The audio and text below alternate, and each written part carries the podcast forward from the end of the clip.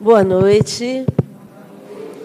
Eu sou Márcia. A gente está aqui com muita alegria no nosso coração, com a certeza de que vai ser uma noite iluminada para todos nós. Quero dar as boas-vindas a todos vocês que atenderam o nosso convite com tanto carinho.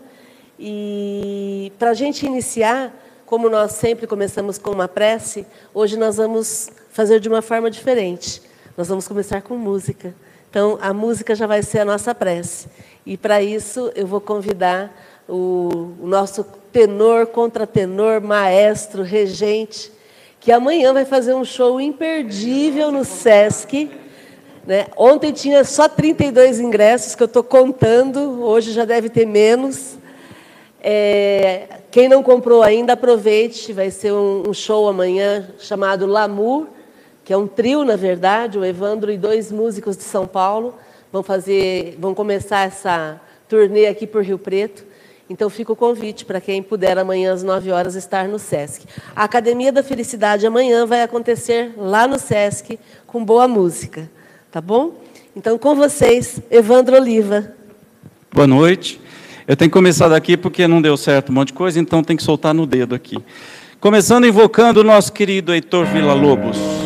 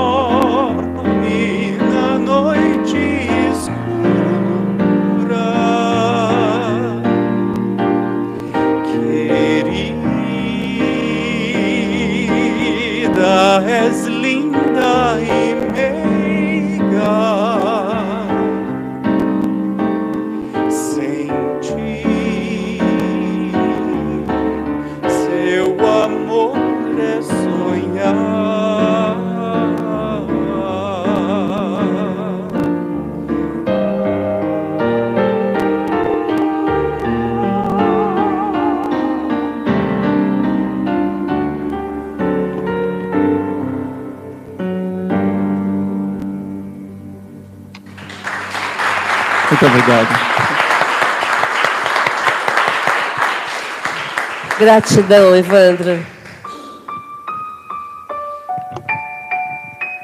Bom, dando continuidade, conforme a Márcia disse, né, que seria uma noite, vai ser e já está sendo uma noite maravilhosa.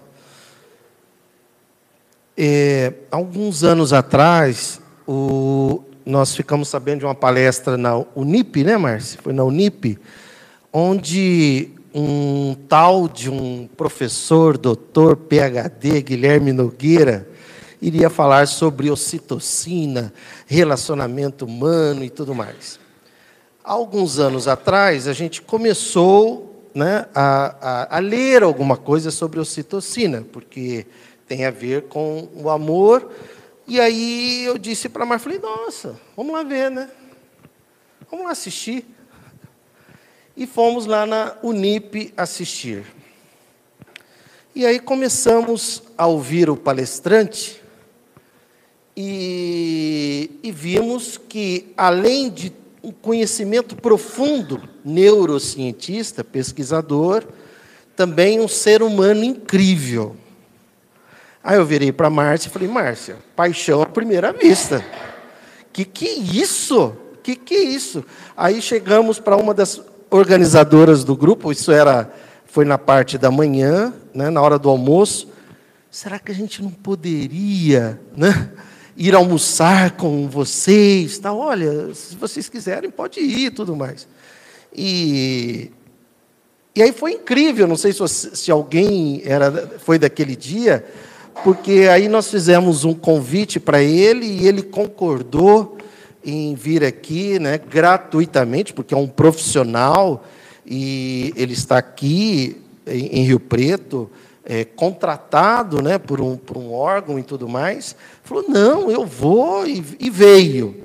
E aí foi apaixonante. Kardec fala da aristocracia intelecto-moral no livro Obras Póstumas.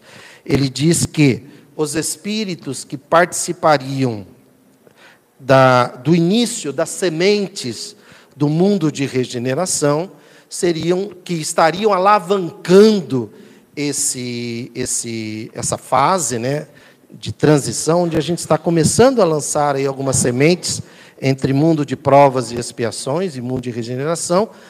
Ele chama de espíritos é, com aristocracia, quer dizer, o poder é, através do intelecto e do moral que, que ele diz lá, Kardec? Pessoas com muita inteligência, muito conhecimento e muita espiritualidade. E assim é com o nosso querido professor PhD Guilherme Nogueira. E agora ele voltou, né? E assim que ficamos sabendo que ele estaria voltando, estamos lá fazendo um curso com, com ele, desde segunda-feira, de segunda a sexta, das oito a meio-dia, um assim é, de altíssimo nível. Tem outras pessoas. Quem mais está fazendo aqui, né? Tem mais algumas pessoas também que estão fazendo, né? De altíssimo nível, onde nós estamos aprendendo como é que o cérebro é, se desenvolve e diante de estímulos emocionais e do amor, do afeto, do tato e muitas coisas, para que a gente possa agir depois de uma forma transformadora junto às pessoas, né? Então, primeiramente, gratidão pela presença de cada um de vocês, num dia que choveu, né, durante todo o dia, e aí nós agradecemos a espiritualidade pela chuva e pedimos, olha, quem sabe, né, das 8 às 10 ali, né? E o dia está, a noite está maravilhosa. Então, Gratidão a todos vocês, gratidão para quem está nos acompanhando ali pela internet. E gratidão, campeão. Seja muito bem-vindo. É uma alegria muito grande. Existem pessoas que passam pela vida da gente e elas exercem o que a gente chama de ponto de mutação. Elas fazem a diferença, quer dizer, você não é mais o mesmo quando você conhece a pessoa. E assim foi eu e a Márcia, quando nós te conhecemos, nós nunca mais fomos o mesmo. E é com muita alegria. o, o, o Guilherme ele é pesquisa, ele é PhD, é um neurocientista, é, é um pesquisador, e então é uma oportunidade incrível que nós estamos tendo nessa noite. Queria agradecer muito ao Evandro, né, que proporcionou isso aqui para nós, abriu aqui a, o nosso encontro com a música. Estaremos lá amanhã, né? Academia da Felicidade amanhã será no SESC, com certeza, e fica aí o convite a todos. E seja muito bem-vindo, muito bem-vindo. A casa é sua, o tempo é seu. A gente colocou um tema, né? neurociência, ocitocina, espiritualidade, felicidade. Ele falou, nossa, mas esse tema, eu falei, Guilherme, se você falar assim, olha, arroz, não, arroz não, né? Batata com cenoura gera alface, já vai ser bom demais, porque nós queremos ouvir de você tudo aquilo que você tem para transmitir junto às pessoas. E ele está fazendo né, esse curso pelo Brasil todo, em várias áreas, e é um curso que está transformando empresas, associações, organizações e principalmente pessoas. Seja muito bem-vindo, campeão. Casa é sua. Muito obrigado.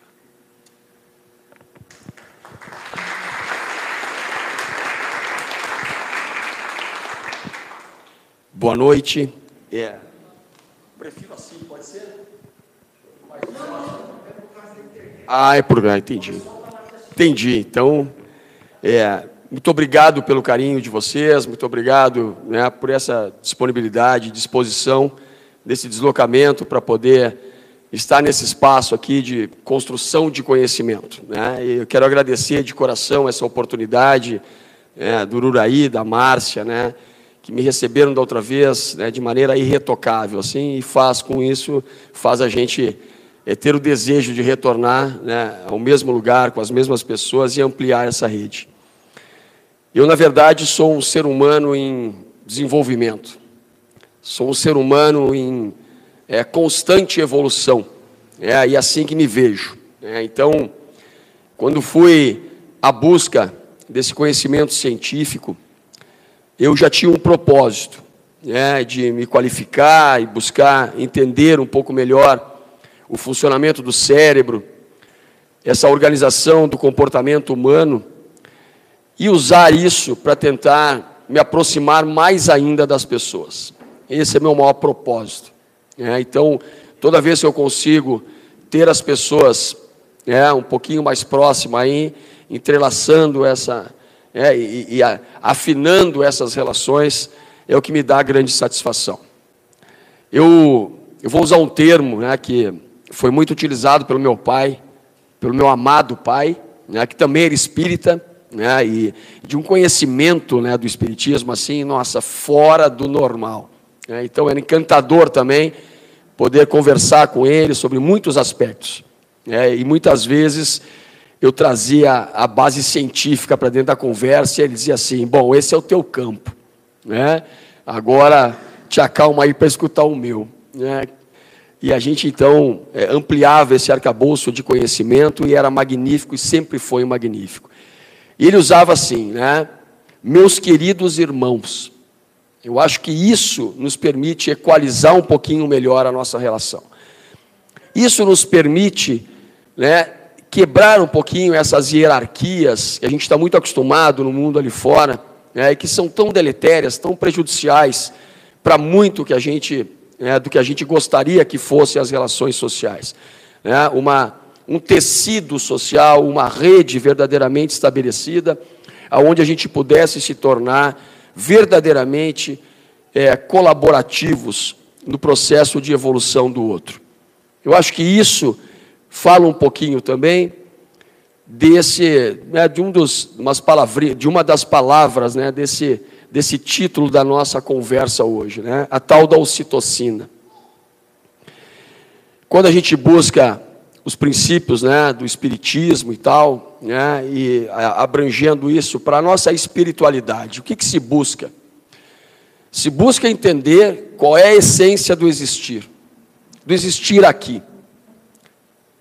A essência de estarmos aqui, a essência de existirmos aqui nesse plano terreno, é evoluir, é nos aprimorar em tudo, em tudo que a gente procura fazer. Mas qual é o principal alicerce de tudo isso, se não o amor? Qual é o elo de ligação que, que temos aí, se não o amor? Se buscarmos a etimologia do termo, né, e as raízes desse termo amor, buscarmos a essência do termo lá da Grécia antiga, a gente vê que ele passa a ter classificações também. Porque o amor muda. O amor tem outras representações. O amor é capaz de transpor barreiras geográficas, transpor a perspectiva da proximidade corporal, da capacidade de se conectar visualmente com o outro. E mesmo assim, a gente sente e a gente percebe e a gente se insere nessa condição amorosa e de amor. Mas como é que a gente inicia essa construção da relação do amor? Eu poderia já puxar o citocina, porque eu sou apaixonado por ela, é uma molécula né, presente no nosso cérebro. É a minha menina dos olhos. Eu digo que é, é, é a ponte da nossa neuroquímica, do funcionamento do nosso cérebro e a conectividade né, com a relação social, a relação com o outro, a relação com esse tecido social. Mas eu vou deixar um pouquinho de lado, até para já não é, é, é, incomodar vocês com tanta ciência aí. A essência do amor e a primeira classificação de amor, ela requer uma proximidade corporal. Ela é considerada o eros. O eros do erotismo. O eros que eu preciso é, interconectar, entrelaçar interagir, a minha sensação corporal, e eu não estou falando do corpo, estou falando de uma corporeidade viva, uma corporeidade que sente. As sensações, os sentimentos, eles não passam pelo nosso corpo, eles são o nosso corpo.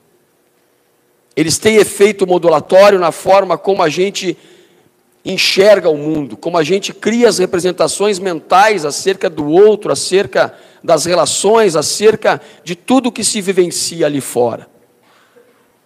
Mas ele precisa de uma proximidade maior corporal. E olhe como a nossa natureza é fantástica. Olha como as relações divinas são fantásticas, são fantásticas. Nos colocam nesse plano terreno absolutamente heterônomos, absolutamente dependentes. Nós somos incompetentes no início da vida no que diz respeito a gerir as próprias condições de desconforto, de desejo, necessidades. Então é aí que se estabelece o primeiro degrau da construção dessa relação de amor para mim, a existência desse existir humano enquanto humano, e que está alicerçado na nossa capacidade de cuidar. E nós nascemos com as alavancas motivacionais para nos comunicar, para chorar, para despertar a atenção do outro se nós estudarmos as alavancas de linguagem do bebê, na primeira fase do seu desenvolvimento, não há ali nenhuma perspectiva computacional, intencional. Qualquer desconforto, qualquer sensação ruim, ele chora, ele chama a atenção o que há por trás, o que há subjacente à atenção, senão o cuidado. E é o cuidado que começa a alicerçar essa essência do existir humano enquanto verdadeiro humano, o amor. É nessa atenção das figuras de apego primárias ali, que a gente começa a criar representações mentais da importância do outro como um verdadeiro outro na minha relação. E eu começo então a ter os primeiros sentimentos de amorosidade, de amabilidade, de consideração. Mas agora eu vou ter que jogar um pouquinho para dentro da ciência. A ciência nos mostra, e a nossa biologia é tão inteligente, que ela prepara o nosso cérebro para a busca dessa convivialidade, para a busca dessa socialização, para a busca dessa, para a abertura dessa interação. Quando o casal está grávido e o bebê já está no ventre, eu tenho uma alta proliferação de células responsáveis por conduzir essa neuroquímica chamada ocitocina. Que a gente gosta muito de dizer que é a molécula do amor. Porque é a molécula que vai fazer né, essa apreensão, essa ligação maior com o tecido social. Hoje nós sabemos que muitos dos problemas relacionados a comportamentos disruptivos na nossa sociedade, comportamentos antissociais, destrutivos, agressivos, deletérios para esse tecido, estão relacionados com a baixa, com a deficiência de funcionamento dessa neuroquímica. Então a nossa biologia também nos prepara para isso. E é a partir daí que a gente começa a tecer esse grande tecido social, essa grande rede social. Ela nos abre essa comunicação, ela nos abre essa interação. É só nós olharmos os problemas estabelecidos, por exemplo, naquela, naquele conjunto de transtornos chamado transtornos do espectro autista aonde a deficiência dessa molécula dificulta essa interação, dificulta essa percepção do outro, dificulta o direcionamento do olhar, dificulta essa perspectiva de representação mental acerca do outro. É o que nos liga. E é através dessas primeiras interações do eros, do contato mais próximo, da mãe acolhendo o bebê, da mãe trazendo o bebê para o seu colo, contato físico, é que ele começa a ter as primeiras representações emocionais do cuidado, do prazer, da satisfação. Conforta, diminui o estresse, cria perspectivas positivas. Eu me sinto amado. É a partir dessas escalas, no processo de maturação, que o cérebro é capaz, depois de converter isso que até então não é compreendido racionalmente, para perspectivas racionais. Quem foi, em que momento foi, em que situação foi, de que forma foi. E eu passo a criar as alavancas motivacionais intencionais para solicitar esse amor, para solicitar esse cuidado, para solicitar essa atenção. E a gente vai transicionando isso para a segunda classificação do amor lá do grego. O amor ágapes. O amor onde, mesmo com uma distância corporal um pouquinho maior, eu ainda me sinto amado. Eu ainda me sinto seguro. Eu, eu ainda tenho o conforto, porque eu tenho uma figura de apego. Então eu posso me afastar. Eu posso ampliar a minha autonomia, diminuindo a minha dependência e posso explorar o mundo, caminhar um pouquinho com as próprias pernas. Mas ainda assim, eu preciso ter ciência e ter o sentimento em relação a esse fio que me liga ao outro. E essa primeira referência que vai me auxiliando a formar novas relações, a estabelecer configurações relacionadas a outras representações de apego. E isso vai se ampliando dentro, principalmente, primeiramente, do núcleo familiar.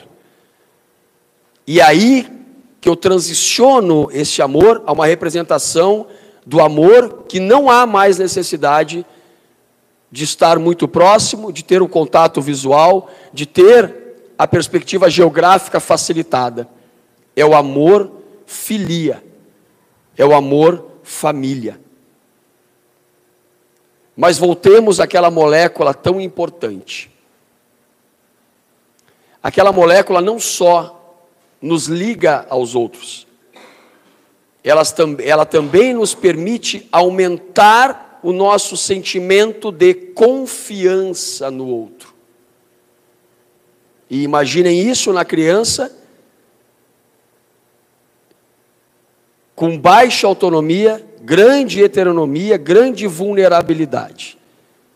Olha o que é essa riqueza espiritual que traz outros nesse, nesse plano para nos ajudar, nos proteger e nos dar a primeira condução na nossa trajetória de evolução.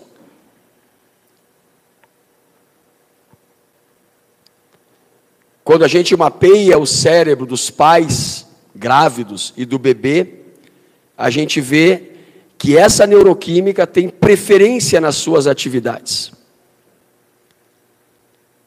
Os pais tendem a desfocar um pouquinho dos seus compromissos diários e de rotina e aumentar a atenção ao cuidado né, daquele ser que está vindo ali para o nosso meio. Porque quem vem não só ocupa um espaço, ele modula esse espaço, ele modifica esse espaço.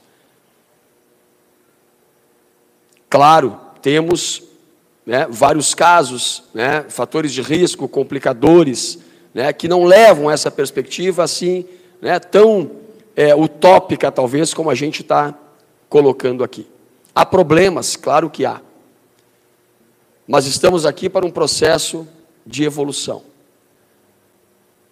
Somos eternos aprendizes. Quando a gente estuda a capacidade de modificação do nosso cérebro, entendendo aí lá dentro dos nossos estudos os tais dos fatores de transcrição genética que permite a modificação do nosso cérebro, a gente sabe que isso não acontece só na infância. Isso acontece em qualquer etapa da nossa vida.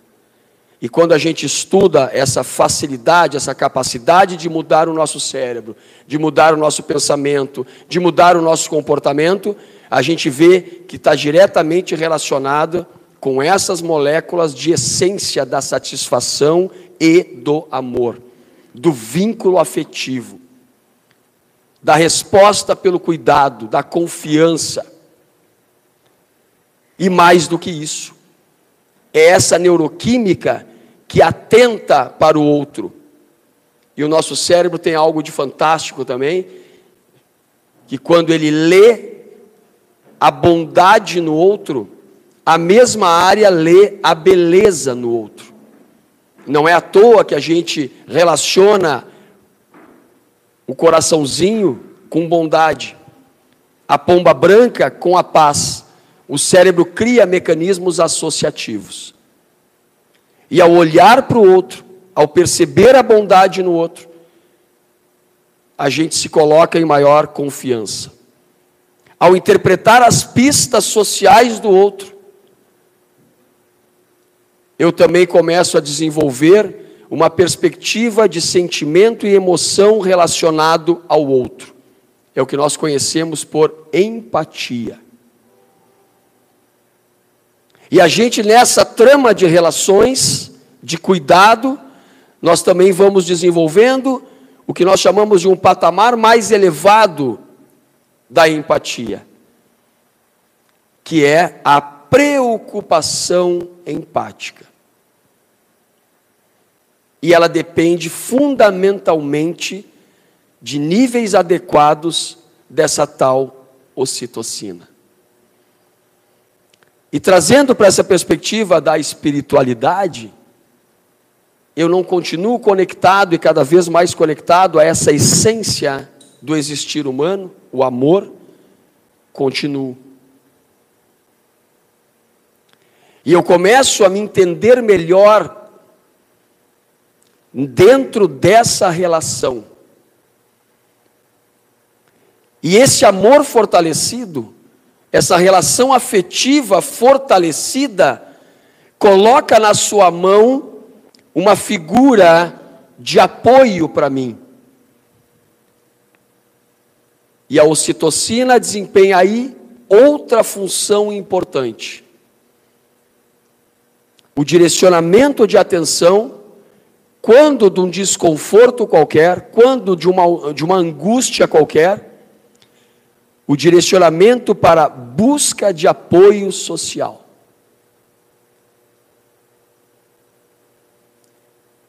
Olha que magnífico isso. A vida é feita, o tecido social é feito de uma relação interdependente e complementar. Então, ao identificar a minha vulnerabilidade, a minha fraqueza, a minha condição de incapacidade de resolução de alguma coisa, eu tenho alavancas neuroquímicas que me direcionam a atenção para a busca de apoio, busca de conforto. E quando há o atendimento disso, há o reforço dessa condição.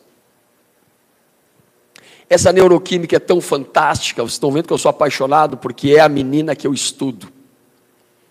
Ela é tão fantástica que, ao contrário de outras neuroquímicas, a neuroquímica é responsável pela atenção, pela memória, pelo humor, pela vigília. Quanto mais eu estimular, mais ela se autoestimula, mais ela se retroalimenta positivamente mais a gente se liga com o outro. Tudo bem, doutor Uraí diria o seguinte: calma, Guilherme, não seja tão poético, há o paradoxo da ocitocina. Eu venho escrevendo sobre o paradoxo da ocitocina, mas eu ainda prefiro levar para uma vertente mais positiva. Eu, eu prefiro acreditar que a gente ainda pode viver uma vida em sociedade calcado em valores morais. Eu acredito. E a nossa natureza é tão fantástica, desculpem os meninos, que, elas que a, a natureza coloca as meninas com muito mais ocitocina, muito mais capacidade de cuidar, e ela também desenvolve um outro papel fundamental no tecer essas, essa, essa, essa rede, né, esse tecido social que é a capacidade de interpretar o mundo, de selecionar informações, selecionar conhecimento, mas trazer tudo isso calcado em princípios morais. A moralidade na mulher é muito maior do que o homem, no homem, em função também dos níveis de produção e liberação e as afinidades de utilização dessa molécula.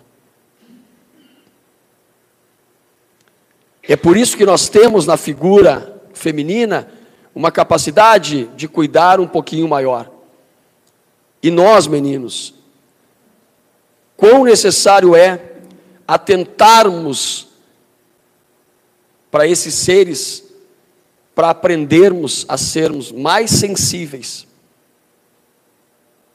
a desenvolvermos aquilo que a ocitocina também coloca para nós sermos mais cooperativos, sermos mais pró-sociais. Saindo dessa essência também biológica do egoísmo, do egocentrismo, para a abertura desses canais maiores de socialização. Mas tudo isso requer também processo de aprendizado. Isso faz parte do meu desenvolvimento. Quando o bebê nasce, além de ser hiperdependente, ele é extremamente egocêntrico. Se nós perguntarmos e se nós, nós mapearmos isso, o desenvolvimento, por exemplo, de orientação espacial da criança, ela se orienta a partir do seu próprio corpo. A gente chama isso de né, orientação egocêntrica. E depois ela vai se orientar de maneira alocêntrica, para fora, entendendo que está fora do corpo e da corporeidade dela. Imaginem lá de zero a dois anos de idade alguém vir tirar o brinquedo da criança, ela enlouquece. Mas é o nosso processo de interação com a criança que vai mostrando a importância do outro nessa relação. É quando a mamãe e o papai, a figura de apego, atendem exigem uma reciprocidade atencional, uma resposta, um retorno comportamental daquela criança, né? como até agradecimento daquela atenção. Porque subjacente, por baixo da atenção, tem a essência do cuidar. E esse navegar na vida necessita a manutenção dessa condição. O afastamento dessa essência humana enquanto humana nos leva ao adoecimento, principalmente a doença mental, a ocitocina, quando a gente pega na mão, quando a gente abraça, quando a gente acolhe, ela é liberada no nosso cérebro e ela tem uma função importante nas áreas do medo. O que há por trás da ansiedade, se não medo? E ela te acalma. Ela tem efeito, e lá no laboratório a gente vê, ela tem efeito análogo ao uso de qualquer ansiolítico comprado na farmácia. Isso é muito maluco. E quando eu digo assim, o nosso cérebro produz o próprio ansiolítico, produz o próprio antidepressivo. A gente ousa dizer que produz a própria maconha. A nandamida é um agente no nosso cérebro que tem efeito análogo né, ao uso né, da maconha. Nos acalma também. Né? Então, nós temos todos os recursos internos para essa autogestão e que tem impacto na organização do tecido social. E quando eu me sinto amado, eu mexo com as minhas representações mentais e mexe com a minha autoestima.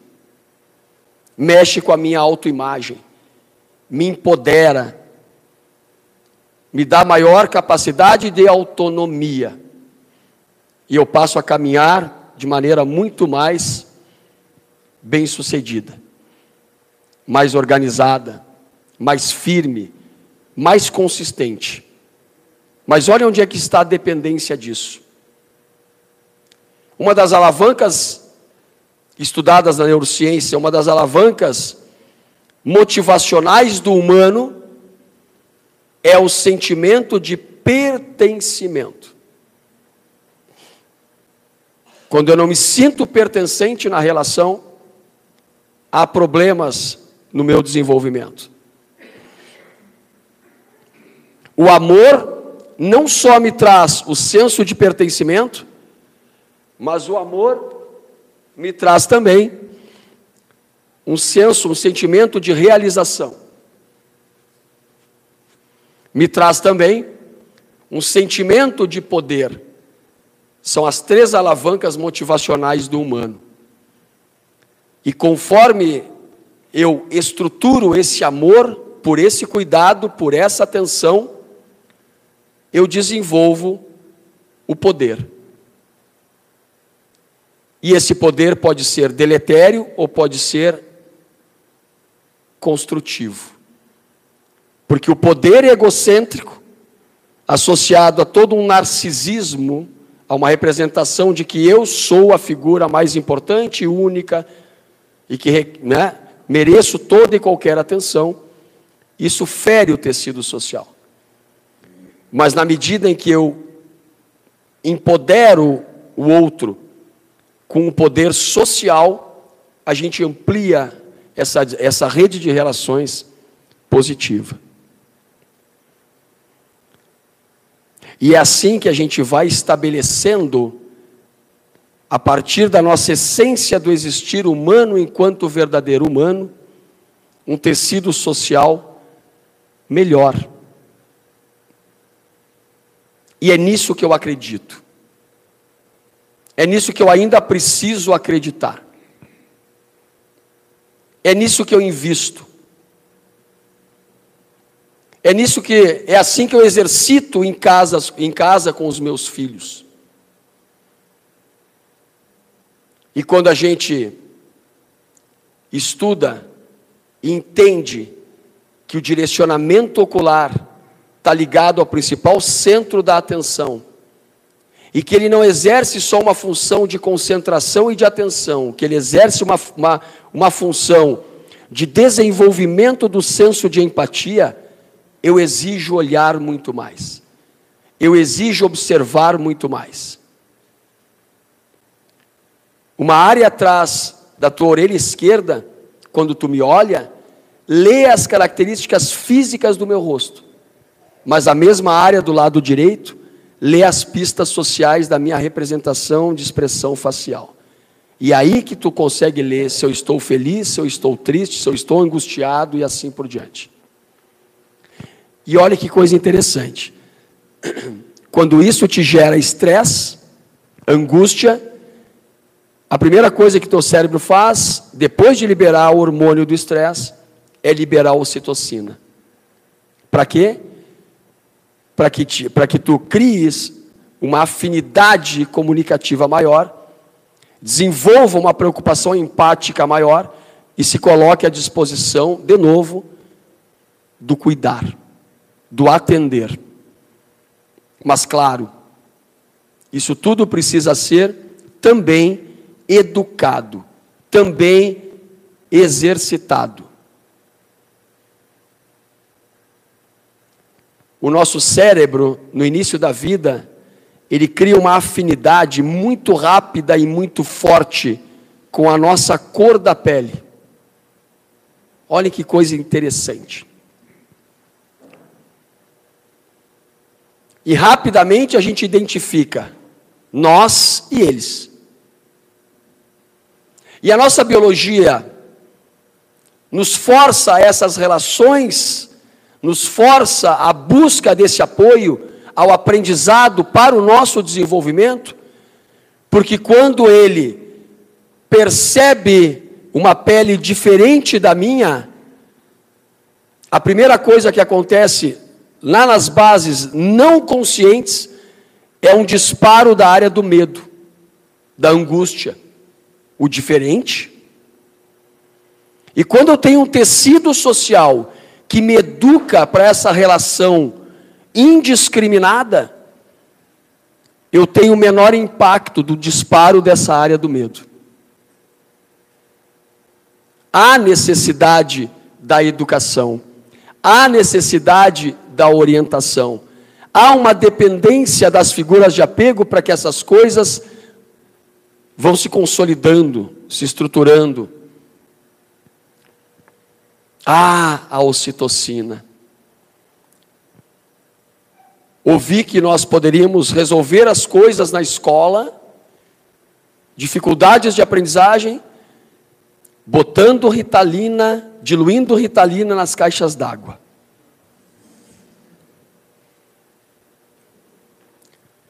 Até que essas pessoas não têm total, é, é, é, não estão tão erradas, né? é que elas não pensam nos para-efeitos. Mas as que pensam também que então para resolver o mundo, Guilherme, nós poderíamos então sair aí borrifando moléculas de ocitocina. É verdade. Diminuiríamos o nível de agressividade, mas o excesso de ocitocina nos deixa vulnerável. Nos gera o que nós não queremos para o adoecimento, o excesso de preocupação empática. E o excesso de ocitocina não me permitiria dizer: agora vai, agora é contigo, faz o teu caminho, resolve os teus problemas, eu vou estar aqui, mas vai. Gere a tua autonomia te permite. Olha que interessante isso. Ou seja, né, é o campo da segurança. Pois é, mas eu poderia também colocar a culpa desses comportamentos ruins da sociedade, desses comportamentos que eu vejo que são não estão calcados em comportamentos socialmente desejados. Eu poderia botar a culpa na genética. Ó, oh, talvez tenha um problema genético que não traga essa condição de ocitocina saudável aí para que tudo isso se estabeleça. É, até certo ponto é verdade. 2% da nossa população, mais ou menos, não tem níveis adequados de ocitocina, não liberam ocitocina. São aqueles que a gente classifica como psicopatas. É doloroso compreender esses cérebros. Por quê? Porque eles têm empatia. Eles têm. Eles têm empatia cognitiva. Pensar sobre o sofrimento do outro. Eu preciso saber o que te faz sofrer para eu poder agir né, e fazer tu sofrer. E eles são extremamente narcisistas e egocêntricos. Isso piora né, a relação no tecido social. Mas a minha última pesquisa mostra o quê? A última pesquisa mostra o quê? Não importa alteração nos genes responsáveis por produzir esse tecido relacionado à ocitocina e produzir a liberação de ocitocina, regular a liberação de ocitocina.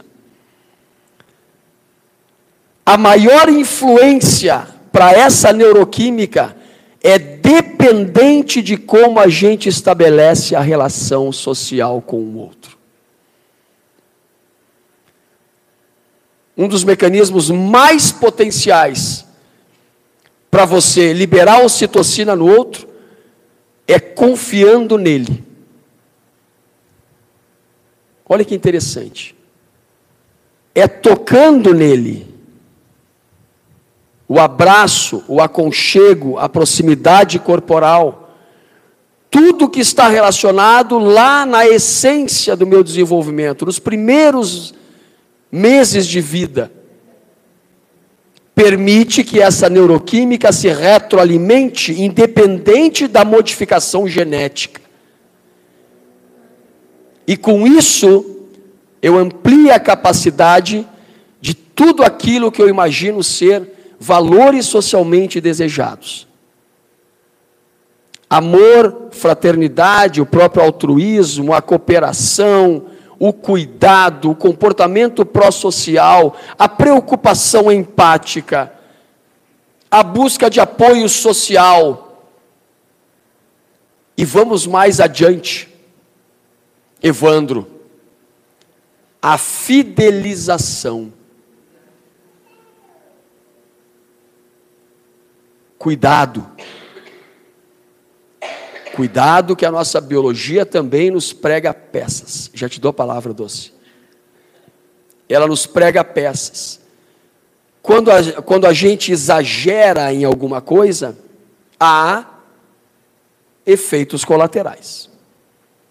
Então, se nós exacerbarmos na formação do vínculo, exacerbarmos na ocitocina, nós vamos fortalecer a relação interna do grupo, mas nós criamos uma perspectiva de exclusão extra-grupo. Nem oito, nem oitocentos. Isso muitas vezes está dentro da própria relação entre o casal. Né? Há esse fortalecimento, esse vínculo tão forte, né? que ele se torna sufocante ele não permite a entrada né, de outros agentes. Que muitas vezes a gente vê no comportamento obsessivo, no ciúme. Né? Mas, calma, o tecido social é muito maior. Lá em casa eu digo para minha esposa: amor, o Rafael está com 18 anos, a Luísa está com 16 anos. Não há mais potencial, né, nessa questão do determinismo da opinião do pai e da mãe. O tecido social já se amplia. O, o cérebro do adolescente abre essa perspectiva para os pares. Desconsidera um pouco aqueles que não são os pares, que não são adolescentes. Eles deixam de me amar? Não. Eles modificaram o tipo de amor. Eles precisam estabelecer outras relações. Eles precisam aprender outras coisas. Eles precisam agregar outros valores. Ah, mas será que eles não vão perder os valores morais que a gente tanto trabalhou para colocar? Mais uma perspectiva bacana da tal da ocitocina. As crianças que têm um bom vínculo afetivo e que têm essa ocitocina bem estabelecida, elas não só atentam para as regras sociais propostas pelas figuras de apego, mas elas se colocam muito mais à disposição de seguir aquelas regras sociais. E aí é quando a gente vê estudos como o da Inglaterra. Por que, que adolescentes não se inseriram no mundo das drogas? E a pergunta prevalente foi o quê? Para não decepcionar os pais. É isso que nos mantém conectados. É isso que nos mantém não só fiéis à identidade do outro, mas fiéis, fidelizando a relação com os valores das figuras de apego. Fala, doce. Vamos lá.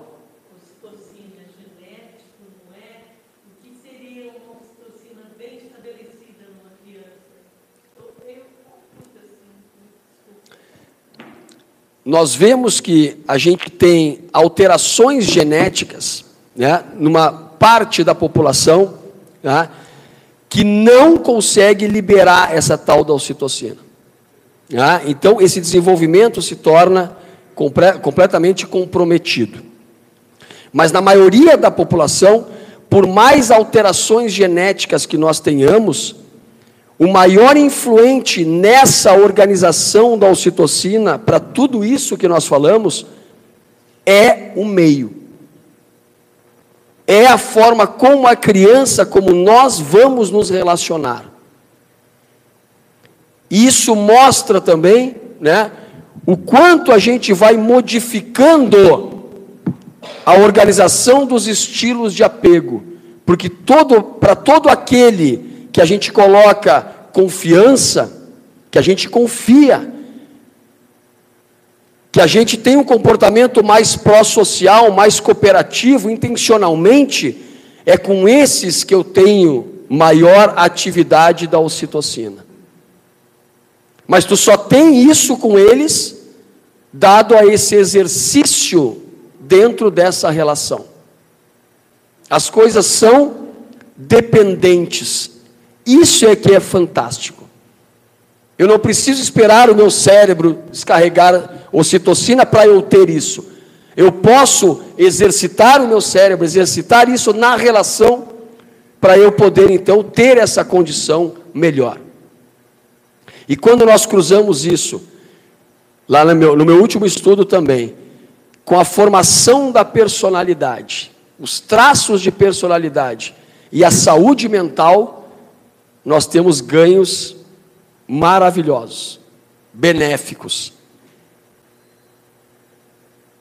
Eu tenho muito mais tendência a uma personalidade não negativa, que a gente chama de, de, de neuroticista, negativa, pessimista, com baixa capacidade motivacional, né, para fazer as coisas, eu tenho muito mais um perfil extrovertido, de amabilidade, de conscienciosidade, que dentro do tecido social é muito mais fácil para estabelecer boas relações. Menos conflituosa, menos agressiva. Mas a gente pode ir além Bom, poderíamos navegar fazendo múltiplas, muita, muitas e muitas relações. O humor na o humor, a melhora do humor, a piora do humor não modifica a forma como eu me estabeleço com o outro? Aumenta ou não aumenta? Aumenta ou não aumenta a minha agressividade? Aumenta. A própria ocitocina tem esse poder. Ela também aumenta a neuroquímica, que é aumentada pelo uso do antidepressivo, que não só melhora o seu humor, mas melhora a sua disposição, melhora a sua capacidade de memória, diminui a sua agressividade, diminui a sua dor. A dor é. Pergunte ao nosso mestre psiquiatra aqui, que num caso de dor crônica, o que, que é prescrito também além do analgésico, senão um antidepressivo? É a neuroquímica da felicidade que ousadia minha, na Academia da Felicidade, falar de felicidade. A neuroquímica da felicidade, ela atenua a nossa dor. Guilherme, de que dor tu estás falando? Da dor que tu quiseres interpretar. Porque parte dos circuitos neurais que processam a tua dor física do pé, da perna, do braço, processam a tua dor psíquica, o teu sofrimento, porque eu posso ter dor, mas não ter o sofrimento. Mas parte desse circuito processa as duas coisas. É por isso que a dor física, a dor crônica, pode te levar a um sofrimento extremo e te colocar na depressão. E é por isso que a depressão pode aumentar marcadores de inflamação no teu corpo e te gerar dor física. Mas onde é que fica, Guilherme, o prazer, a motivação por interesse? Ah, aquela tal da ocitocina também mexe com a neuroquímica do prazer, com a neuroquímica da motivação por interesse. A tal da dopa, dopamina. É aquela que a gente, uau, que satisfação de estar aqui. É aquela que me conforta, é aquela que me relaxa. Então há internamente uma relação absolutamente interligada, interdependente e complementar. E eu pergunto: não há também no tecido social essa mesma relação? Há. E o que que buscamos? Para onde rumamos? O que queremos?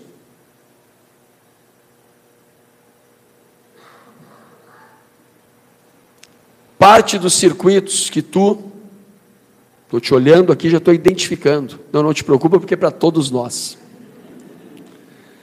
parte dos circuitos neurais que nós utilizamos para gerir a nossa frustração, para gerir a nossa felicidade, para gerir o nosso autocontrole, para gerir a nossa agressividade,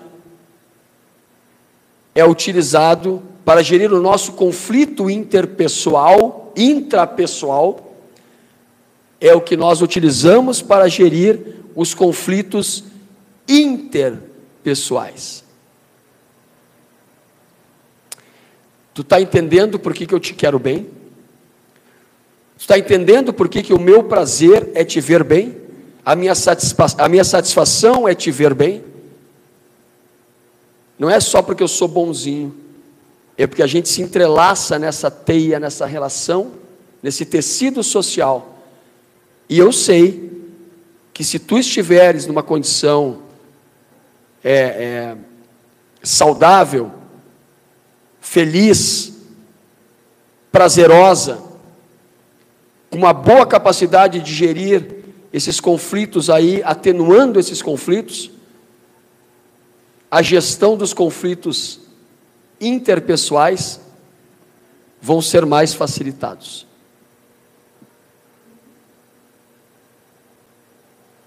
Ah,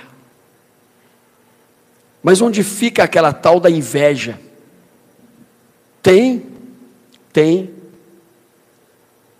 mas para quem ainda precisa muito do aprendizado. Uma coisa interessante do cérebro é que ele inveja somente os iguais ou os próximos. Ele não inveja patamares muito díspares. Olha que coisa interessante. Mas eu vou tranquilizá-los. A neurociência nos mostra também que ao invejar, eu aumento a atividade dos circuitos da dor em quem inveja. Então eu só tenho uma coisa a dizer: azar é teu. Volta àquela questão que a gente tanto busca aqui na academia da felicidade. Porque se eu me sinto feliz, se eu estou feliz, eu não abro esse espaço da inveja. E eu me preservo, eu não adoeço, não dói, eu não sofro.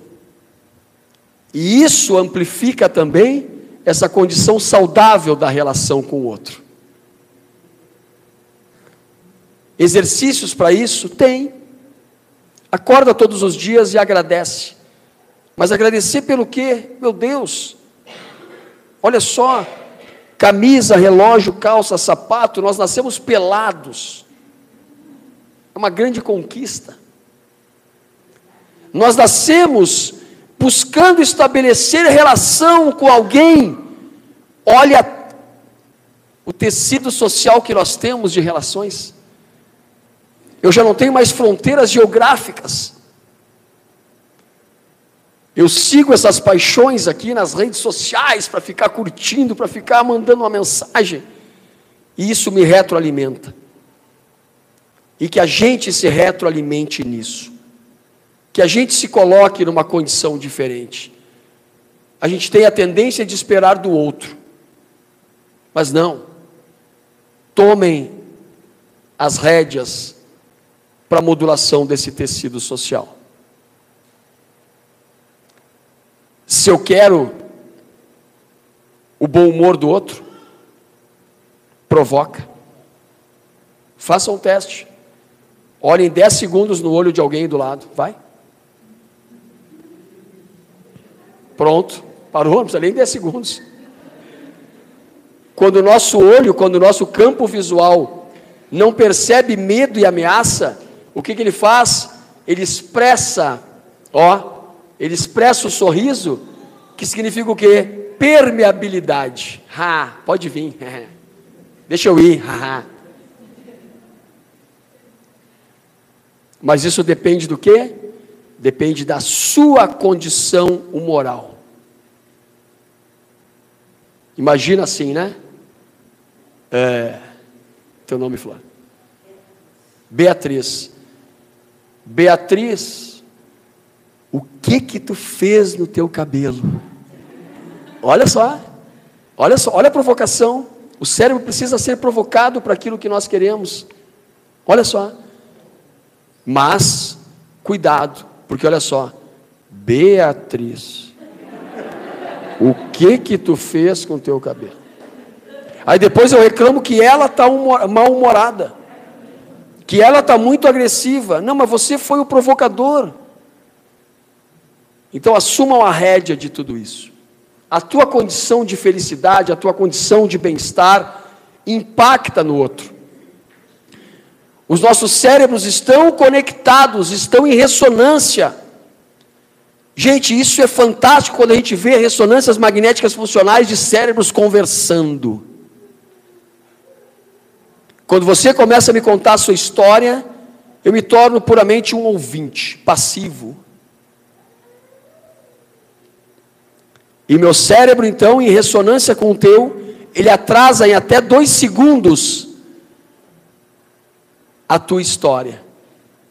Mas quando a tua história começa a se tornar interessante e alguns aspectos entrelaçam com a minha experiência de vida, o meu cérebro é capaz de antecipar em ressonância a tua história em até dois segundos. É ou não é se projetar ao cérebro do outro? Quando eu estou com sono, que ombro eu pego, que ombro eu puxo para deitar? Hã? Que ombro? Aí tu vai dizer, ah, é aquele que é o meu conforto, que é o meu porto seguro, que é da minha figura de apego, que está nessa relação de confiança, que eu sei que eu vou ser atendido, que eu tenho carinho, que eu tenho atenção, e é isso que nós buscamos. Vivemos a vida toda buscando nos retroalimentar nessa condição da essência do existir humano enquanto verdadeiro humano que é ampliar a condição de amor, de amar e de ser amado. E penso eu, esqueçam a neurociência, esqueçam a neuroquímica, esqueçam o que nós falamos. É ampliando tudo isso que eu vou me colocar nessa condição de verdadeira felicidade, bem-estar alta satisfação.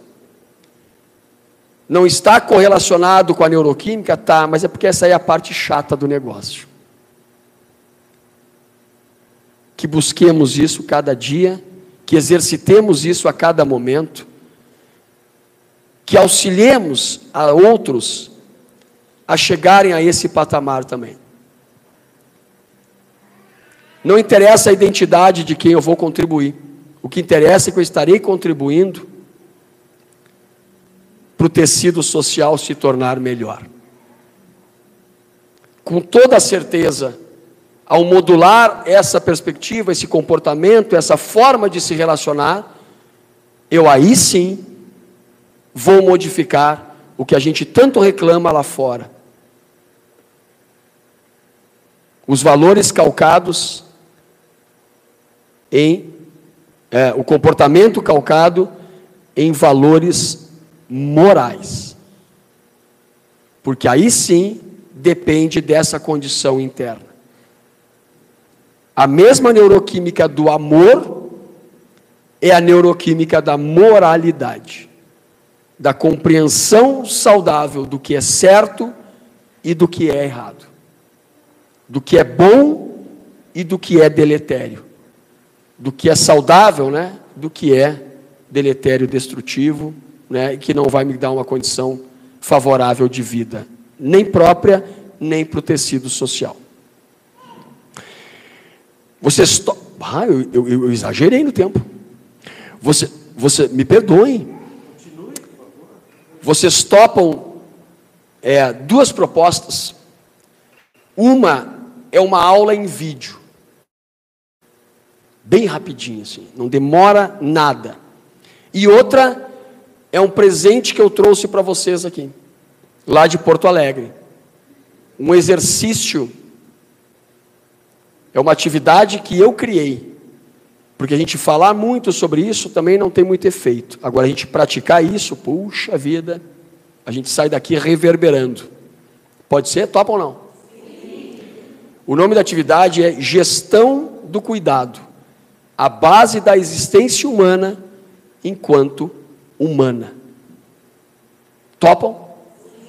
Ah, coisa boa isso. Ah, então vamos lá. Deixa eu ver se eu, deixa eu ver se eu consigo ligar aqui. Uh, Evandro, eu consigo botar um conectar o meu celular aí para música no teu no teu material ou não? Esse teu sim foi espichado não foi muito convincente. Não, eu quero uma música específica. Tu quer buscar na internet? Tu consegue buscar, não? Ó, oh, já nos ajuda. Aua, aua. A-W-A-A. E repete a mesma coisa. Aua, aua. Guilherme, professor. Puxa, vamos lá, vai. É o Guilherme, né? É, quando Jesus fala do amar ao próximo como a si mesmo, ele já sabia das coisas? Puxa vida, né? É impressionante isso, né? Amar o, próprio, o próximo como a si mesmo. Né?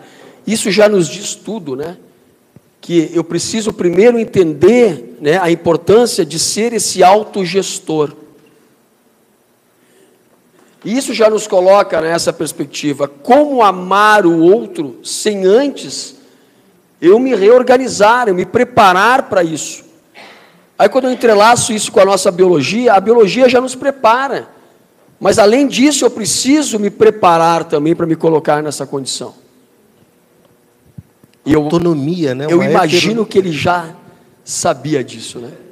Nosso grande mestre, né? Já trazia essa, né? Essa vertente, já nos direcionou a uma perspectiva, né? É, é, é para isso. Diga.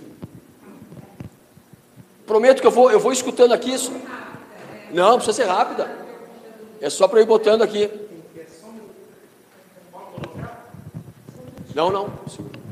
Eu queria aproveitar a pergunta, então, do doutor Ururaí, do comentário dele. É, eu, eu ia fazer essa pergunta, inclusive, para você. Se o amor, como você explanou né, muito bem, ele depende do componente interacional, social, Faz sentido eu falar em amor próprio, como a gente ouve tanto hoje, né? É preciso ter amor próprio antes de amar o outro. E é um termo que caiu em um uso tão banal, né? É, inclusive um colega, né, do professor Urura, do Dr. Ururaí, que é o Flávio Gicovati, ele dizia que psiquiatra também, que não existe amor próprio, né? Que o amor próprio, na verdade, é um narcisismo, né? É, porque o amor é sempre pelo outro, é sempre uma interação. Então, eu queria entender isso, né? Qual é o sentido do amor próprio se ele não é, subentende a interação, subentende o outro? Né? Maravilha. Acho que eu vou, eu, eu, eu vou, eu vou fazer uma, um, um bate-bola com o Uraí. Vamos, Uraí? Vamos. Então, deixa eu puxar um pouquinho para o meu assado, né? O Uraí depois a gente vai, vai ajudando aí. Né?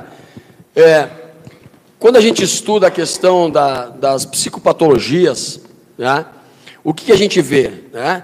Quem de nós aqui não é narcisista? Todos somos.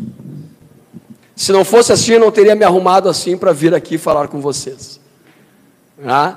Então nós temos né, é, um narcisismo, um olhar para dentro, né, essa coisa de, de, de, querer, de querer ser melhor. Isso mostra né, um certo narcisismo também, querer progredir, querer melhorar, querer né, é, superar as adversidades, superar os obstáculos e tal. Tudo isso mostra um grau de narcisismo. Eu, eu, eu, eu. Quando você vai, por exemplo, o campo do salvamento, primeiro você se salva, depois você salva o outro, porque se você não se salvar, não dá condições secundárias para qualquer outra coisa.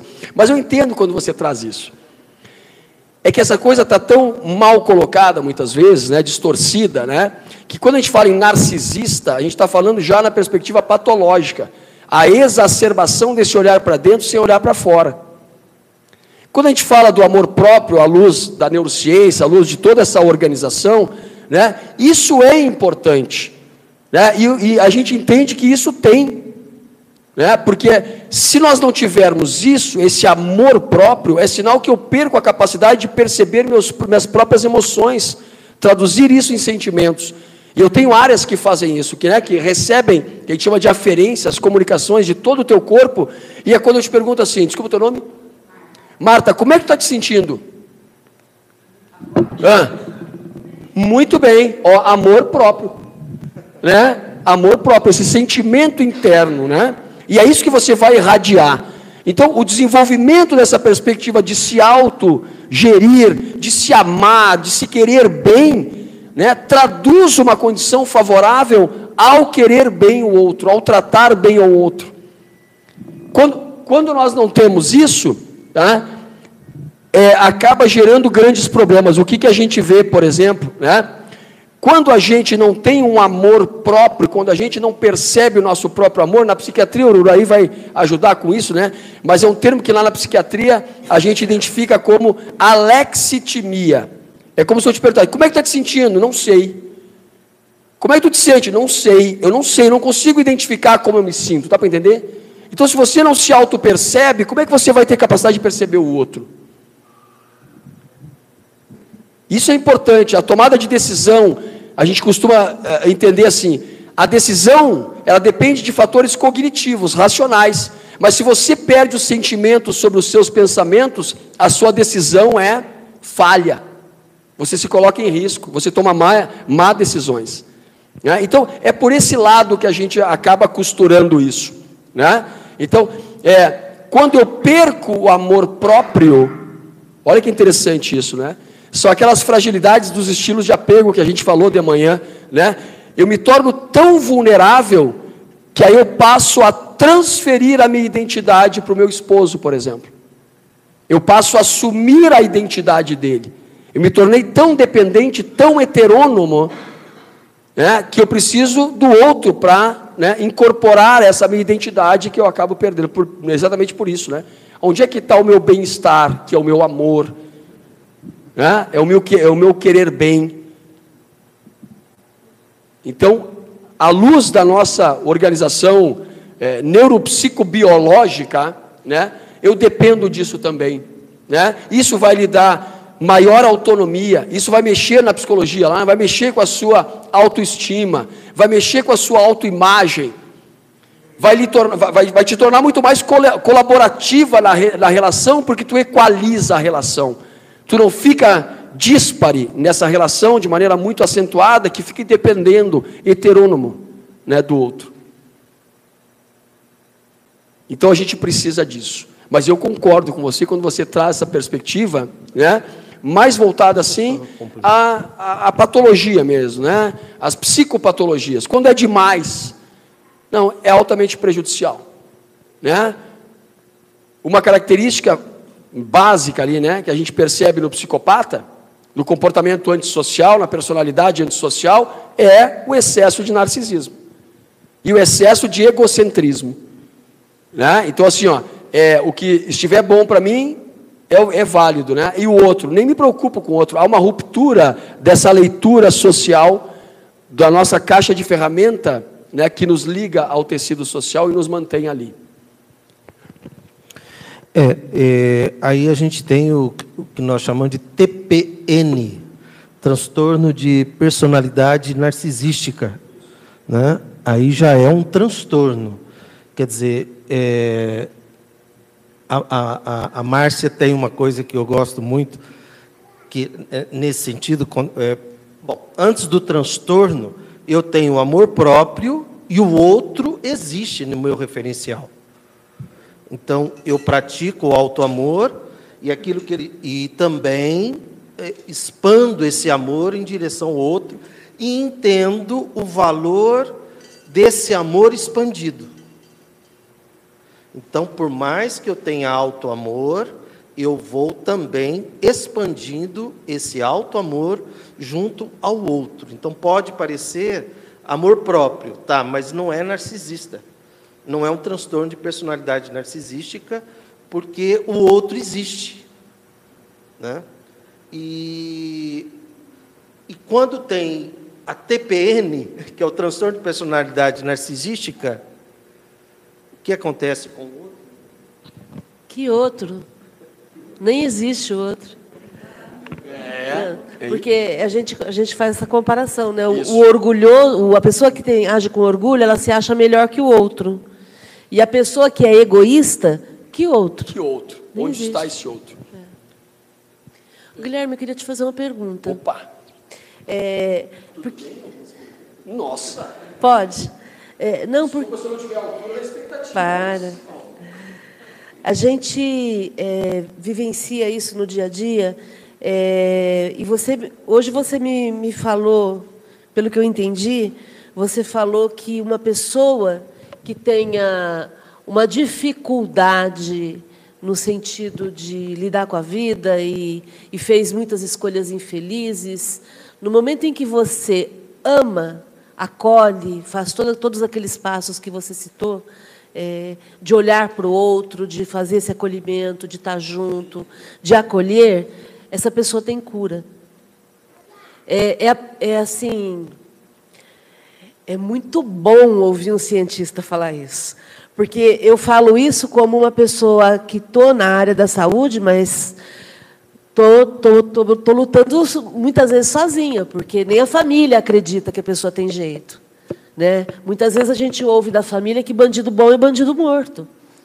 E, de repente, quando você vem e fala para a gente que existe uma neuroquímica que, se estimulada, vai atender e vai curar e vai devolver essa pessoa para a dignidade, para a vida que ela merece, é, é isso que é, foi isso que você disse, é isso que eu entendi. Eu só queria confirmar, porque ouvi isso de um cientista da base para a gente poder trabalhar com isso. Gratidão. Ah, Márcia, é, primeiro assim, vamos interpretar essa questão do termo, né? Tem cura. O que você interpreta como? O que você quer dizer que tem cura? Ao melhorar a condição de vida daquele indivíduo, você já está curando ele. Você já está tirando ele daquela condição, né? E você já está dando dignidade. Então ali já há uma cura. Agora, eu uso muito, né, nas minhas aulas, palestras e tal, e, e porque eu, eu, trabalho muito com essa, essa área da neuroplasticidade, né, então a parte biológica lá, onde né, precisa fatores de transcrição específicos, né, é, algumas proteínas têm que ir lá mexer no DNA, né, na de abrir o DNA, copiar aquele DNA, voltar, fazer proteínas específicas. Olha só a complexidade do negócio. Né? Mas o que eu quero dizer é o seguinte: tá? Quando é que se encerra a neuroplasticidade? Ela não encerra. Então, se ela não encerra, há ou não há possibilidade modulatória? Sim. Há. Agora, quando tu me pergunta assim, o quanto de modulação vai ter? Nossa, vamos perguntar para Deus, né? Quando eu digo vamos perguntar para Deus, eu estou sendo muito concreto. Eu estou sendo muito concreto. Vocês acham que quando vocês saírem daqui, o cérebro de vocês é o mesmo da semana passada? Vai ser o mesmo de ontem? Que está cabisbaixa aí? Está apavorada, né? Não vai ser o mesmo. Vocês vão reverberar outras coisas. Vocês vão interpretar o mundo ali fora de maneira diferente. Vocês vão olhar para o outro de maneira diferente. Ah, vão, vocês vão amar de alguma forma diferente. E quando eu trago um caso né, mais extremo para vocês, meu primo teve um AVC, acidente vascular cerebral. Tem dois tipos né, de AVC, que é o hemorrágico e o isquêmico. Tá? Ele teve o, o a gente vê a, a prepotência, é, eu não vou dizer a prepotência do, do cientista, vou dizer assim, a prepotência e a arrogância do Guilherme mesmo. Né? Eu vou puxar, o, é, é, que coisa terrível. Né? E aí eu fui para o hospital, me chamaram lá, a família já estava lá e tal. E eu entrei, tive acesso lá, entrei e fui falar com o neurologista e tal. Eu digo, e aí, qual é a situação? Ele teve um AVC hemorrágico. Existem três classificações para o AVC hemorrágico. Né? Então, um pouquinho só de sangue concentrado numa área e tal, um sangue um pouquinho mais espalhado, mas mantendo ainda a área, a mesma área e áreas adjacentes. Um terceiro que já se espalha por mais áreas, e o quarto que tem sangue por todo o cérebro. Tá?